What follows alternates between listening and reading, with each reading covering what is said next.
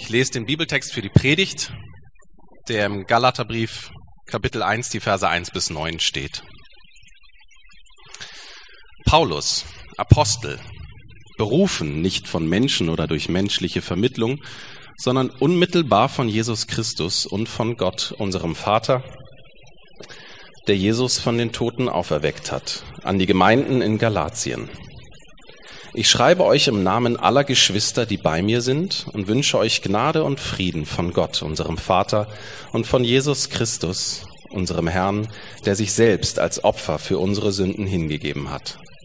Er hat sein Leben hingegeben, um uns von allem Bösen zu befreien, das die jetzige Welt beherrscht, und hat damit den Willen Gottes, unseres Vaters, erfüllt, dem für immer und ewig die Ehre gebührt. Amen. Ich wundere mich, wie schnell ihr euch von dem abwendet, der euch zum Glauben gerufen hat. Durch Christus hat er euch seine Gnade erwiesen, und ihr kehrt ihm den Rücken und wendet euch einem anderen Evangelium zu. Dabei gibt es doch überhaupt kein anderes Evangelium. Es ist nur so, dass gewisse Leute euch in Verwirrung stürzen, weil sie versuchen, das Evangelium von Christus auf den Kopf zu stellen. Doch wer immer euch ein anderes Evangelium bringt, und wäre es einer von uns Aposteln oder sogar ein Engel vom Himmel, wer immer euch eine Botschaft bringt, die dem Evangelium widerspricht, das wir euch verkündet haben, der sei verflucht. Wir haben euch das bereits früher gesagt und ich sage es hiermit noch einmal. Wenn euch jemand ein Evangelium verkündet, das im Widerspruch zu dem Evangelium steht, das ihr angenommen habt, sei er verflucht.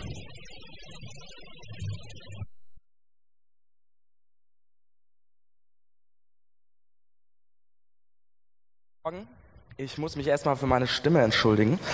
Äh, ich bin ein bisschen angeschlagen, war ich die letzten Tage auch schon. Und als ich heute Morgen aufgewacht bin, dachte ich, ja, das klappt alles, ich fühle mich ganz gut.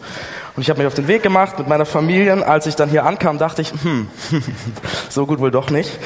Ähm, deswegen habe ich mir heute mal hier so einen kleinen Hocker, dass ich mir ein bisschen anlehnen kann, falls ich es brauche. Und wir äh, schauen einfach mal, wie weit wir kommen. Also, ähm, wir haben letzte Woche unsere Predigtreihe Fragen von Freunden beendet. Und wir haben von vielen von euch gutes Feedback zu dieser Predigtreihe bekommen, ähm, vor allem zu der Art der Predigtreihe, dass man Fragen stellen konnte, dass man über Fragen abstimmen konnte. Und deshalb, wir wollen das gerne wieder machen. Und wir sind am überlegen, wie das aussehen könnte, wie man das anpassen könnte, sodass das für eure Fragen und für die Fragen von euren Freunden noch, noch gewinnbringender, noch besser ist. Deshalb bleibt doch weiter im Gespräch mit euren Freunden über die Fragen, die sie haben zum Glauben. Dann haben wir viele gute Fragen für die nächste Predigtreihe. Heute beginnen wir mit einer neuen Predigtreihe, die uns bis zur Sommerpause beschäftigen wird und ähm, die auch sehr, sehr gut zur Taufe heute passt. Und bevor wir da loslegen, möchte ich gern zu Beginn nochmal beten. Ja, unser Vater, gnädiger Gott, vielen Dank für diesen Morgen, für diese Zeit, die wir haben, um uns mit dir zu beschäftigen und vor allem mit deiner Gnade. Und ich bitte dich für diese kommenden Minuten, dass du mit uns bist, dass du uns hilfst, den Text zu verstehen und dass du uns hilfst, dich zu verstehen. Amen. Ja, wir beginnen heute, wie gesagt, mit einer neuen Reihe und zwar werden wir uns in den nächsten Wochen den sogenannten Galaterbrief anschauen. Der Galaterbrief ist ein Brief, der im, äh, aus dem Neuen Testament der Bibel, also dem zweiten Teil, und dieser Brief wurde von dem Apostel Paulus geschrieben, ungefähr im Jahr 50 nach Christus. Also circa so knapp 20 Jahre, nachdem Jesus gekreuzigt worden war. Und äh, Paulus schreibt diesen Brief an verschiedene Gemeinden in der römischen Provinz Galatien. Deswegen heißt der Galaterbrief. Und es gibt in diesem Brief ein Thema, das sich von vorne nach hinten durchzieht, das immer wieder hochkommt. Ein Thema, das so präsent ist, dass Martin Luther, ähm, der deutsche Theologe, der einer der Mitbegründer der evangelischen Kirche, könnte man sagen, dass Martin Luther diesen Brief über alles geliebt hat und ihn mit seiner Frau verglichen hat. Ja, es wirkt vielleicht ein bisschen skurril erstmal, aber beim zweiten Nachdenken auch immer noch tatsächlich. Ähm, aber er hat Folgendes geschrieben. Er hat gesagt, der Brief an die Galater ist mein Brief, dem ich mich anvertraut habe. Er ist meine Käthe von Bora. Und das war der Name seiner Frau. Luther hat diesen Brief geliebt, weil es dieses eine Thema gibt und dieses Thema ist Gnade. Dieser, der Galaterbrief ist von vorne bis hinten durchzogen von dem Thema, was Gnade ist, was das Evangelium, das bedeutet, dieses Wort bedeutet gute Nachricht, was diese gute Nachricht von Jesus Christus eigentlich ist. Und deshalb, wir wollen in den nächsten Wochen mit euch so richtig tief, könnte man sagen, in dieses Thema Gnade eintauchen und darauf rumkauen, das von allen Ecken und von allen Seiten beleuchten und uns fragen, was es damit auf sich hat. Und das heißt für diejenigen von euch, die sich hier vielleicht ganz neu mit Glauben beschäftigen, mit Gott oder mit Kirche, das sind gute Wochen für euch, weil wir hier wirklich den, den Herzschlag ja, oder das absolute Zentrum des christlichen Glaubens sehen. Und für diejenigen von euch, die schon länger Christen sind, ist das auch sehr interessant. Aber ich könnte mir vorstellen, dass vielleicht manche von euch denken, Matthias, ich komme gerne ins Hamburg-Projekt und ich komme gerne, weil wir jede Woche über Gnade reden. Müssen wir jetzt sechs, sieben Wochen nochmal nur über Gnade reden? Haben wir das nicht langsam begriffen? Haben wir es nicht langsam kapiert? Sind wir nicht darüber hinaus, dass wir so diese Grundlagen gelegt haben? Aber seht mal, was Martin Luther, Professor der Theologie, darüber schreibt, über Gnade, in seinem Kommentar über den Galaterbrief. Er sagt, es ist nötig, dass wir diesen Artikel, also diesen Glaubensinhalt von der Gnade, es ist nötig, dass wir diesen Artikel täglich einschärfen und einprägen, denn er kann niemals genügend oder zu viel begriffen und festgehalten werden. Ja, auch wenn wir diesen Artikel auf sorgfältigste einprägen, einprägen könnten, so ist doch niemand, der ihn vollkommen versteht oder mit ganzer Hingabe und aus ganzem Herzen glauben kann. Luther sagt, es, es gibt kein zu viel an Gnade, es gibt kein zu tief hinein in Gnade. Das ist der absolute Herzschlag des Lebens als Christ. Das heißt, alles, was wir brauchen, um zu wissen, was es heißt, Christ zu werden oder Christ zu sein, finden wir in dieser Botschaft vom Evangelium von der Gnade. So, und das möchte ich gerne heut, ähm, heute mit euch anschauen. Und Paulus spricht in diesem, in diesem kurzen Abschnitt, in diesem Anfangsabschnitt des Briefes, spricht Paulus viel über das Evangelium. Ich habe schon gesagt, das heißt gute Nachricht. Und Paulus spricht zum einen von einem anderen Evangelium und von keinem Evangelium. Und ich möchte diese beiden Abgrenzungen gerne mit euch anschauen. Ein anderes Evangelium, kein Evangelium, damit wir verstehen können, was das Evangelium eigentlich ist. Okay? Dann lasst uns mal loslegen. Ein anderes Evangelium. Wir haben hier die ersten neun Verse in diesem Brief, der sechs Kapitel lang ist. Und wenn man sich zum Beispiel im Theologie, Theologiestudium mal mit so antiken Briefen beschäftigen muss, dann äh, lernt man von seinen Professoren, dass solche Briefe immer einem festen Muster folgen. Es geht los mit Adressaten und Autor, haben wir hier auch, ja? Paulus Apostel an die Gemeinden in Galatien.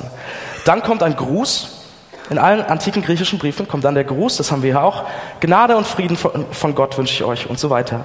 Und dann kommt immer eigentlich eine Danksagung. In allen anderen Briefen von Paulus, dass Paulus sagt, jedes Mal, wenn ich an euch denke, danke ich Gott für eure Liebe, für euren Glauben und so weiter. Und der Galaterbrief ist der einzige Brief, von Paulus, in dem es keine Danksagen gibt, sondern in dem Paulus sofort ins Thema reingeht, sehr direkt, sehr hart auch, muss man sagen. Und anstatt Gott zu danken für diese Gemeinden, sagt er folgendes, ich wundere mich, wie schnell ihr euch von dem abwendet, der euch zum Glauben gerufen hat. Durch Christus hat er euch seine Gnade erwiesen und ihr kehrt ihm den Rücken und wendet euch einem anderen Evangelium zu. Paulus geht direkt rein. Er sagt, ich kann es nicht fassen, dass ihr so schnell ja, Paulus selbst hatte ihnen das Evangelium gebracht und erklärt. Er kann sagen, ich kann es nicht fassen, dass ihr so schnell euch davon abwendet und euch einem anderen Evangelium zuwendet. So, was war hier geschehen? Was war hier geschehen in Galatien? Und dafür müssen wir einmal kurz, und ich verspreche kurz, in den historischen Kontext gucken, damit wir, verstehen, was hier passiert ist. Seht ihr, der christliche Glaube, die Kirche, ist aus dem Judentum entstanden. Das heißt, alle ersten Christen, die zwölf Jünger, die Apostel, Paulus, die Mitglieder der ersten Kirchen, das waren alles Juden. Aber als sich dann der Glaube ausbreitete und es wurde gepredigt und weitere Kirchen sind entstanden, sind immer mehr Leute zum Glauben gekommen, die keinen jüdischen Hintergrund hatten, sondern die ähm, an griechische Götter glaubten, an römische Götter, an lokale Kulte und so weiter. Und dadurch wurden die ersten Kirchen, was auch spannend ist für heute, finde ich, die ersten Kirchen wurden ein absolut buntes Gemisch, verschiedene Ethnien, Multikulti und ganz verschiedene religiösen Hintergründe. Das waren die ersten Kirchen. Und dann sind einige dieser jüdischen Christen aufgetreten und haben Folgendes gelehrt. Sie haben gesagt zu diesen Christen mit dem anderen Hintergrund, dass ihr an Jesus Christus glaubt. Das ist gut. Dass ihr ihm vertraut. Das ist gut. Aber weil der christliche Glaube aus dem Judentum entstanden ist, müsst ihr noch gewisse Formen des Judentums übernehmen, um wirklich Christen sein zu können. Weil so ist es entstanden, ihr müsst da, ihr müsst euch beschneiden lassen, also die Männer, das war das Zeichen der Zugehörigkeit zum Judentum. Ihr müsst gewisse Gebote halten und so weiter. Also um wirklich Christ zu sein, damit Gott euch wirklich annimmt, damit Gott euch wirklich liebt, braucht ihr den Glauben an Jesus plus etwas anderes, nämlich eine gewisse jüdische religiöse Leistung. Und ich habe das vor ein paar Wochen schon mal gesagt, das war so ein Jesus plus etwas anderes Evangelium. Ja? Das war dieses andere Evangelium damals in Galatien. Das heißt, sie haben nicht mehr geglaubt, dass Gott sie annimmt und wertschätzt, allein wegen Gnade, allein wegen Jesus Christus, sondern wegen Jesus plus ihrer eigenen religiösen Performance. So, das ist der Hintergrund. Das war das andere Evangelium dort äh, damals, zu dem sie sich zugewandt haben. So, was hat das jetzt mit uns zu tun? Unser Kontext ist komplett unterschiedlich. Wir leben 2000 Jahre später, wir leben in einer säkularen, religiös sehr vielfältigen Großstadt. Ich, ich glaube, dass niemand von euch, oder wenn nicht, kommt nach dem Gottesdienst zu mir und erzählt mir das, ähm, dass niemand von euch schon mal gedacht hat, dass er gewisse jüdische Praktiken übernehmen muss, um sich mit dem christlichen Glauben zu beschäftigen oder Christ zu werden. Was hat das mit uns heute zu tun? Was könnten heute bei uns so alternative Evangelien sein, denen wir glauben, denen wir anfangen zu glauben? Und ich glaube, dass es heutzutage zwei Arten von diesen anderen Evangelien gibt. Und die eine Art hat mit Gott oder christlichem Glauben gar nichts zu tun. Dann seht ihr, wir, leben in einer Stadt, in einer Gesellschaft, in der immer mehr Leute sehr wenig oder nichts mit Gott anfangen können, in der Gott für viele Leute keine Rolle spielt oder tot ist sozusagen. Aber das, was frühere Generationen in Gott gefunden haben, oder das, was Gott geben möchte, wie ich glaube, das wird trotzdem angeboten, nur auf andere Arten und Weisen. Es gibt Geschichten, es gibt säkulare Geschichten und Evangelien, die uns das versprechen, was das Evangelium uns verspricht, nämlich Erfüllung, Hoffnung. Und ich möchte euch ein Beispiel erzählen. Äh, und das ist das alternative Evangelium des Shoppens. Ja? Oder anders ausgedrückt, lasst mich euch erzählen, warum ich Shoppen manchmal anstrengend finde. Und keine Sorge, das wird kein Griff so in die Männer-Frauen-Klischeekiste. Ich shoppe eigentlich ganz gerne, ich habe da nichts dagegen. Nur warum ich Shoppen manchmal anstrengend finde, ist dieses alternative Evangelium des Shoppens. Wie sieht das aus? Seht ihr, wenn wir shoppen gehen, und stellt euch vor, wir gehen in so ein Einkaufszentrum, dann sind wir umgeben von einer Bilderflut. Wir haben Schaufensterpuppen, Plakate, ähm, Bilder von Models, wir haben Videoclips, wir haben Aufsteller, alles Mögliche. Wir sind umgeben von einer Bilderflut. Und diese Bilderflut suggeriert uns eine Sache.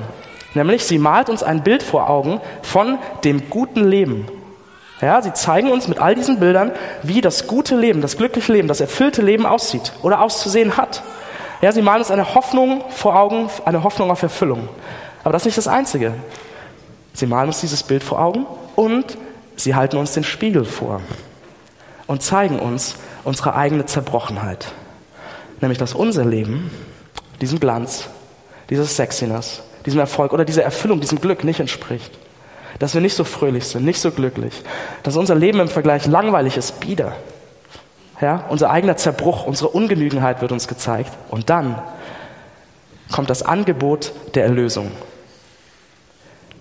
Wenn du dieses Auto kaufst, oder diese Klamotten, oder dieses Make-up, oder dieses Smartphone, oder diese Hosen trägst, oder diese Schuhe hast und so weiter, dann wirst du hochgehoben aus deiner niederen Existenz aus deiner Belanglosigkeit, aus deiner, diesem Uninteresse, das du ausstrahlst, aus diesem Biederen, du wirst hochgehoben, du wirst erlöst. Dein Leben wird ein Stück mehr gut sein.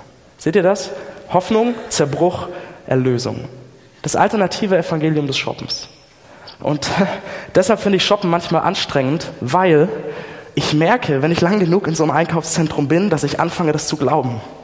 Und dann wird es emotional wirklich anstrengend. Deswegen, das ist ein Beispiel. Es gibt viele andere, ähm, zum Beispiel Erlösung durch Leistung und Erfolg. Es gibt Erlösung durch Erfüllung, durch persönliche und individuelle Freiheit, dass ich darin mein Glück finde. Es gibt viele solche alternativen säkularen Evangelien. Aber es gibt noch eine andere Art und Weise von ähm, falschen Evangelien, die schwieriger ist, die viel subtiler ist, die viel schwieriger zu sehen ist, weil, weil sie so einen christlichen Anstrich hat. Und das ist, wenn bei uns das passiert, was in Galatien passiert ist. Seht ihr, diese, diese jüdischen Prediger in Galatien haben ja nicht gesagt, Jesus ist nicht wichtig oder was er getan hat, ist nicht wichtig. Sie haben gesagt, das ist wichtig, aber du brauchst eben noch was dazu, um wirklich von Gott angenommen zu sein. Und das ist etwas, was heute sehr schnell und sehr subtil passieren kann, dass wir als, als ganze Gemeinde oder als Einzelne hinter diesem Plus etwas einsetzen und sagen, okay, um Christ zu werden oder um wirklich Christ zu sein, brauche ich Jesus plus etwas anderes. Und dieses etwas anderes kann komplett unterschiedlich aussehen. Das kann sein, wirklich Christ ist man, wenn man an Jesus glaubt und ganz bestimmte geistliche Erfahrungen macht. Dann ist man Christ. Oder das kann Moral sein. Wirklich Christ oder wirklich von Gott angenommen ist man, wenn man an Jesus glaubt und ein wirklich gutes Leben führt. Oder, das muss ich mir heute dick auf die Kappe schreiben, äh, dieses Plus kann auch sein, dass ich an Jesus glaube und obwohl ich krank bin, predige. Totaler Mist. Ja, aber das kann auch so ein Plus sein. Ich fühle mich gut, weil ich mache es trotzdem, obwohl es bescheuert ist. Und ich glaube, das Subtilste, das einer möchte ich noch sagen, ich glaube, das Subtilste, was wir einsetzen können an dieser Stelle hinter dem Plus, ist die Stärke des persönlichen Glaubens. Ich glaube, das ist das Subtilste und vielleicht Gefährlichste. Dass wir sagen, wirklich Christ ist jemand. Wirklich angenommen bei Gott bin ich. Wenn ich jeden Bereich meines Lebens zu 100 Prozent Jesus gegeben habe, wenn Jesus jeden Bereich meines Lebens zu 100 Prozent prägt, wenn ich mit meinem ganzen Herzen ihm vertraue und all meine Zweifel beiseite lege. Und versteht mich nicht falsch. Ich glaube, es ist gut für uns, es ist heilsam für uns, wenn wir jeden Bereich unseres Lebens von Gott prägen lassen. Ich glaube, es ist gut für uns, wenn wir lernen, ihm so viel zu vertrauen, wie wir nur können. Ich glaube, es ist gut für uns, wenn wir mit unseren Zweifeln ringen. Aber wenn die Stärke des persönlichen Glaubens so überbetont wird, ja, zu 100 Prozent, alles hingegeben, nur dann, dann wird das zu einem Plus etwas anderem, dann wird das zu einer Leistung. Aber was ist, wenn mein Glaube nicht stark genug ist? Was ist, wenn ich niedergeschlagen bin und nicht beten kann? Was ist, wenn ich keine Kraft habe, in den Gottesdienst zu gehen? Was ist, wenn ich von Zweifeln zerfressen bin? Bin ich dann kein Christ? Nimmt Gott mich dann nicht mehr an? Seht ihr, das wird ein alternatives Evangelium, ein verdrehtes Evangelium. Aber seht ihr, meine Familie und ich, wir wohnen im zweiten Stock. Angenommen, es brennt bei uns in der Wohnung und wir rennen zum Fenster und unten stehen die Feuerwehrleute und haben das Sprungtuch gespannt. Dann ist doch nicht entscheidend, wie sehr ich daran glaube, dass das Sprungtuch mich trägt, sondern entscheidend ist, ob das Sprungtuch trägt. Entscheidend ist nicht, wie stark ich daran glaube, sondern wie stark das Tuch ist. Und genauso ist es bei Jesus und im christlichen Glauben. Entscheidend ist nicht, wie stark mein Glaube ist, sondern wie stark der ist, auf den ich meinen Glauben richte, dem ich vertraue. So, das war unser erster von beiden Gedanken. Paulus zeigt uns bei den Galatern, dass sie sich einem alternativen Evangelium hingewandt haben. Sie haben Jesus plus etwas anderes gehabt. Und wir haben gesehen, wie das bei uns aussehen kann, ähm, dass wir vielleicht was hinter dem Plus einfügen oder äh, die säkularen Evangelien. Lass uns zu unserem zweiten Gedanken kommen. Und da sehen wir, wie ernst Paulus das ist. Ja, Paulus hat gesagt, ihr habt euch einem anderen Evangelium äh, zugewandt. Am Ende hat er diese unglaublich harte Stelle mit den Flüchen. Und ihr, werdet im Laufe des Briefes sehen, er wird noch zwei, drei Mal so richtig hart sein äh, gegenüber diesen falschen Lehrern. Aber nach dieser Sache, das äh, sagt, sie haben sich einem anderen Evangelium zugewandt, schiebt er direkt hinterher in Vers 7. Dabei gibt es doch überhaupt kein anderes Evangelium. Es ist nur so, dass gewisse Leute euch in Verwirrung stürzen, weil sie versuchen, das Evangelium von Christus auf den Kopf zu stellen. Das ist doch interessant. Paulus sagt zuerst, ihr glaubt ein anderes Evangelium, und dann sagt er, es, es gibt kein anderes Evangelium. Was meint er denn damit? Er meint damit Folgendes, dass sobald wir das Evangelium verändern, indem wir etwas hinzufügen oder etwas wegnehmen, ist es kein Evangelium mehr ist es nicht mehr das Evangelium. Wir können es nicht verändern, ohne dass es komplett verloren geht. Es ist wie bei einem Vakuum. Ja? Wenn ihr ein Vakuum habt, könnt ihr nicht sagen, ich füge jetzt ein bisschen Luft zu, weil ich wollte schon immer mal so 90% Vakuum haben. Das ist kein Vakuum mehr. Es ist weg, es ist in sich zusammengefallen. Ja? Und genauso ist das hier. Paulus sagt, so, sobald wir es verändern, ist es kein Evangelium mehr. Und Evangelium bedeutet ja gute Nachricht. Das heißt, wir können sagen, sobald wir das Evangelium verändern, ist das keine gute Nachricht mehr, sondern eine schlechte. Warum ist das so?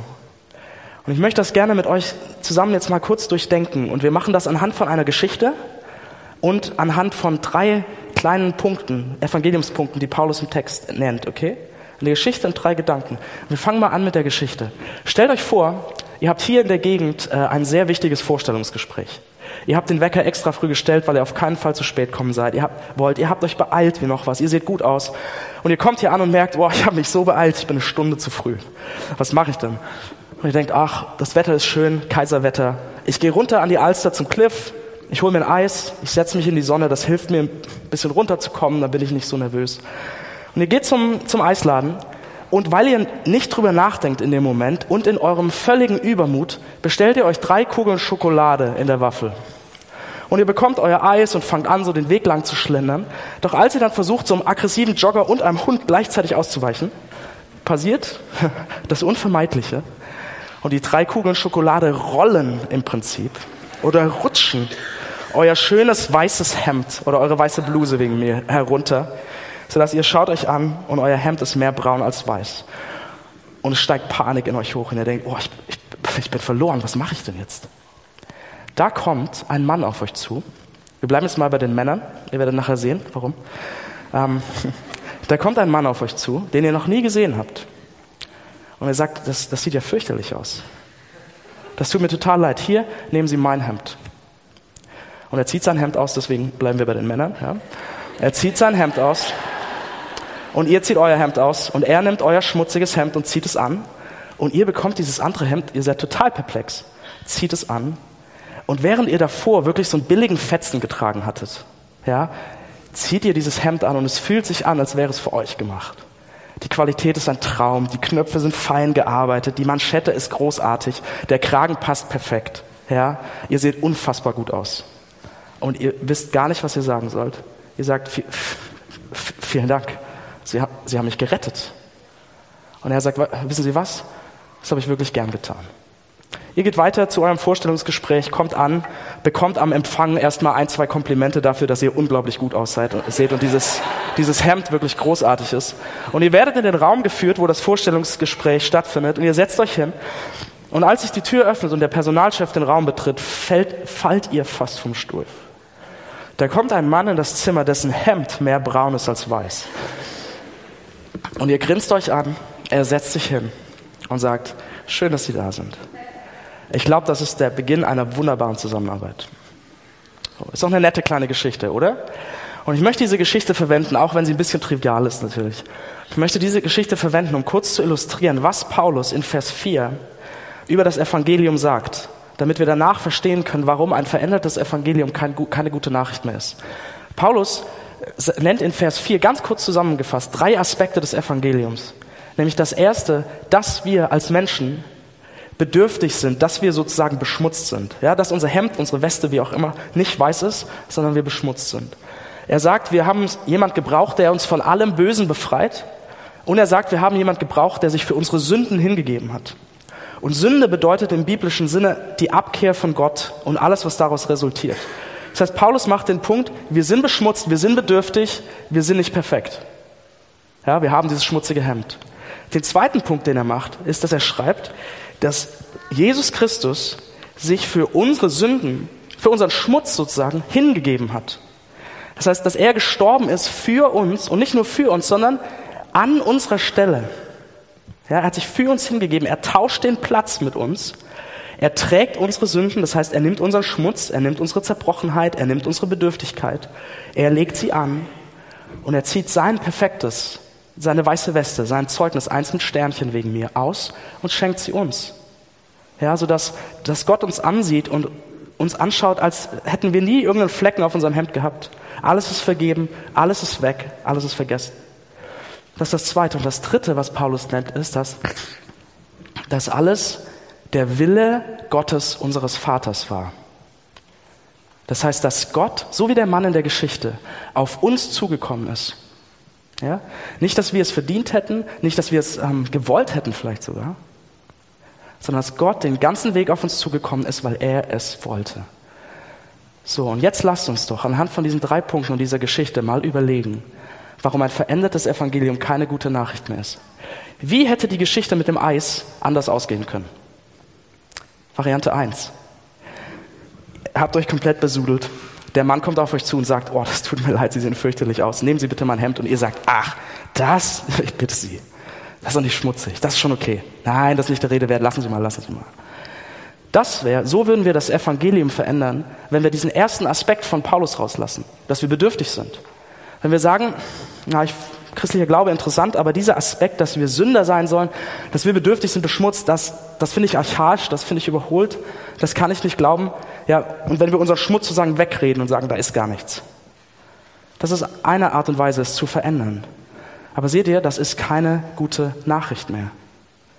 Denn wenn wir unsere eigene Zerbrochenheit wegreden, nicht sehen wollen, nicht eingestehen wollen, dann wird es auch zum einen keine Veränderung geben, wenn wir uns dem nicht stellen. Die Flecken werden nicht weggehen. Wir werden weiter damit leben. Wir werden es nicht erfahren, wie es sich anfühlt, wenn jemand sagt, ich vergebe dir all das. Wir werden nicht erfahren, wie es sich anfühlt, dass jemand uns dieses prachtvolle Hemd umlegt. Und Vergebung, Gnade, Gottes Liebe, das sind alles nur noch leere Begriffe. Weil ich brauche keine Vergebung, ich bin ja nicht schmutzig, ich brauche keine Gnade. Und was ist die Liebe Gottes dann noch wert? Das ist keine gute Nachricht mehr. Eine andere Art und Weise, wie diese Geschichte hätte ausgehen können, ist so. Ihr steht da in eurem beschmutzten Hemd, der Mann kommt auf euch zu und sagt, das sieht ja überhaupt nicht gut aus. Hier habe ich zehn Schritte für Sie, wie Sie Ihr Hemd wieder weiß kriegen. Wenn Sie sich an diese zehn Schritte ganz genau halten, und ich meine jedes Detail, ja, dann kriegen Sie Ihr Hemd wieder weiß. Das, so würden wir das Evangelium verändern, wenn wir den zweiten Aspekt von Paulus weglassen. Wenn wir sagen, okay, wenn ich in die Welt schaue, wenn ich in mich selbst reinschaue, dann kann ich das nachvollziehen, dass wir nicht die weiße Weste haben, dass wir zerbrochen sind, dass wir bedürftig sind. Aber dieser Gedanke, dass Jesus an meiner Stelle stirbt, also stellvertretend für mich, das finde ich wirklich zu viel. Das, da kann ich nicht mit. Ich glaube, dass Jesus Tod einfach ein Zeichen von Gottes Liebe war und ich glaube eigentlich, dass Jesus vor allem ein, so ein guter religiöser Lehrer war, der uns gezeigt hat, wie wir leben sollen. Ja? Aber dann ist Jesus nur noch ein Mann mit einer Liste. Ein Mann mit einer Liste, der uns sagt, so und so sollt ihr leben, so und so sollt ihr miteinander umgehen, dann kriegt ihr euer Leben in Ordnung, dann kriegt ihr euer Hemd wieder weiß. Aber auch das ist keine gute Nachricht mehr. Denn habt ihr, habt ihr schon mal gelesen, was Jesus sagt, wie wir leben sollen? Habt ihr das schon mal gelesen? Einmal die Bergpredigt lesen reicht. Kein Mensch schafft es so zu leben. Und es ist keine gute Nachricht mehr, weil es einen religiösen Druck aufbaut, weil wir meinen, wir müssen uns selbst aus der Patsche ziehen, weil wir meinen, wir müssen uns mehr anstrengen, wir müssen mehr so leben, wir müssen es hinkriegen. Und im Endeffekt entsteht doch auch Angst, oder? Angst, dass man am Ende im Vorstellungsgespräch sitzt und der Mann sagt, das hat ja nicht so gut geklappt. Wie sehen Sie eigentlich aus? Jetzt raus, ziehen Sie sich erstmal um. Die letzte Möglichkeit, die letzte Variation wie diese Geschichte mit dem Eis hätte ausgehen können. Ihr habt euch schmutzig gemacht, ihr seht es, und ihr seht diesen Mann da laufen mit dem perfekten weißen Hemd und ihr rennt auf ihn zu und sagt, sehr geehrter, sehr geehrter Herr, ich brauche Ihr Hemd. Und ich tue alles, was Sie wollen. Ich gebe Ihnen 200 Euro für das Hemd, ich zahle Ihnen ein Taxi, ich bringe das Hemd morgen bei Ihnen zu Hause vorbei. Sagen Sie mir, was ich tun muss, damit ich meinen Schmutz loswerde und Ihr Hemd bekomme. Und so würden wir das Evangelium verändern, wenn wir den dritten Aspekt von Paulus rauslassen. Nämlich, dass es der Wille Gottes war. Wenn wir denken, ja, okay, wir sind bedürftig, wir brauchen jemand, der uns vergibt, der uns verändert. Wenn wir auch sehen, ja, Jesus kann uns das geben, aber wenn wir denken, dass wir es uns irgendwie verdienen könnten oder verdienen müssen, da sind wir wieder bei dem Jesus plus etwas anderes Evangelium. Wieder beim Leistungsdenken, dass wir sagen, Gott, ich weiß, ich bin bedürftig, hier ist mein stärkster Glaube, hier ist meine beste Moral, hier ist mein größtes theologisches Wissen, hier ist all das Geld, was ich gespendet habe. Und auch das ist keine gute Nachricht mehr. Denn wer sagt denn, dass das genug sein wird, was ihr habt? Wer sagt denn, dass er euch das Hemd gibt? Ich hoffe, dass mit dieser Geschichte und mit diesen Variationen klar geworden ist, dass wir keine gute Nachricht mehr haben, wenn wir das Evangelium verändern. Wenn wir, wenn wir entweder was hinzufügen, Jesus plus, oder wenn wir etwas wegnehmen, was uns nicht gefällt, das ganze Ding fällt in sich zusammen. Und Paulus zeigt uns hier in diesem Text, das Evangelium ist einzigartig. Es ist einzigartig. Es ist ein wundervoll ausbalanciertes Kunstwerk. Es ist eine einzigartig gute Nachricht, dass es jemand gibt, der auf uns zukommt, der all unsere Bedürftigkeit, all unseren Schmutz nimmt, es wegnimmt und uns behandelt, als wäre es nie da gewesen, der uns in ewiger Herrlichkeit kleidet und der uns Gottes Liebe schenkt, sodass Gott uns seine Kinder nennt. Es gibt nichts Vergleichbares. Das Evangelium ist einzigartig. Ich komme zum Schluss mit einer kleinen Anwendung, in der ich euch gerne nochmal zeigen möchte, dass das wirkliche Evangelium so viel besser ist als jede Veränderung, jedes andere Evangelium.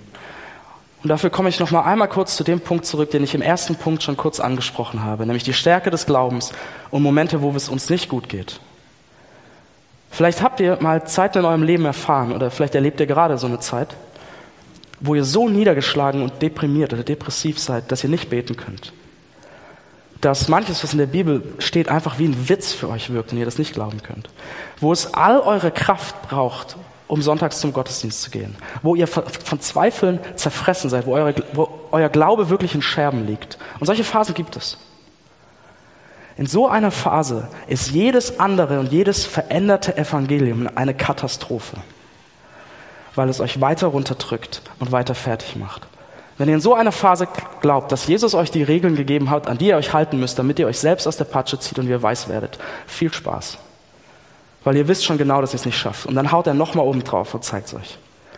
Wenn wir in so einer Phase an Evangelium glauben, dass wir, Jesus ist gut, aber die, die Stärke unseres persönlichen Glaubens, unsere Frömmigkeit muss auch noch dazu. Wir werden verzweifeln, weil wir das nicht bringen können. Und Martin Luther hat gesagt, wenn wir in so einer Zeit auf unsere Leistung schauen, dann, Zitat, kann nichts anderes geschehen, als dass das Gewissen noch mehr zittert, durcheinander gerät und erschrickt.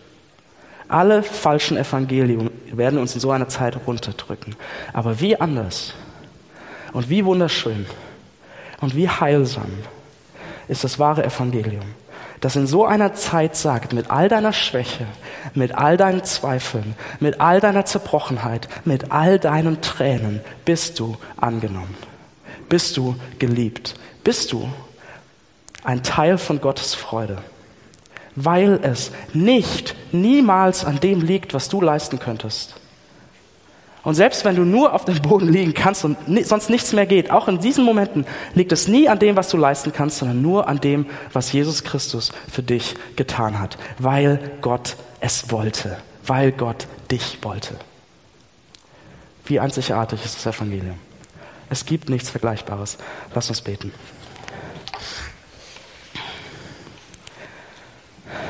Oh, unser großer Vater, vielen Dank für das Evangelium deiner Gnade. Danke, dass du uns annimmst. Danke, dass du uns liebevoll anblickst. Danke, dass du uns äh, all unseren Schmutz, all unsere Bedürftigkeit weggeschafft hast, dass du nicht mehr daran denkst.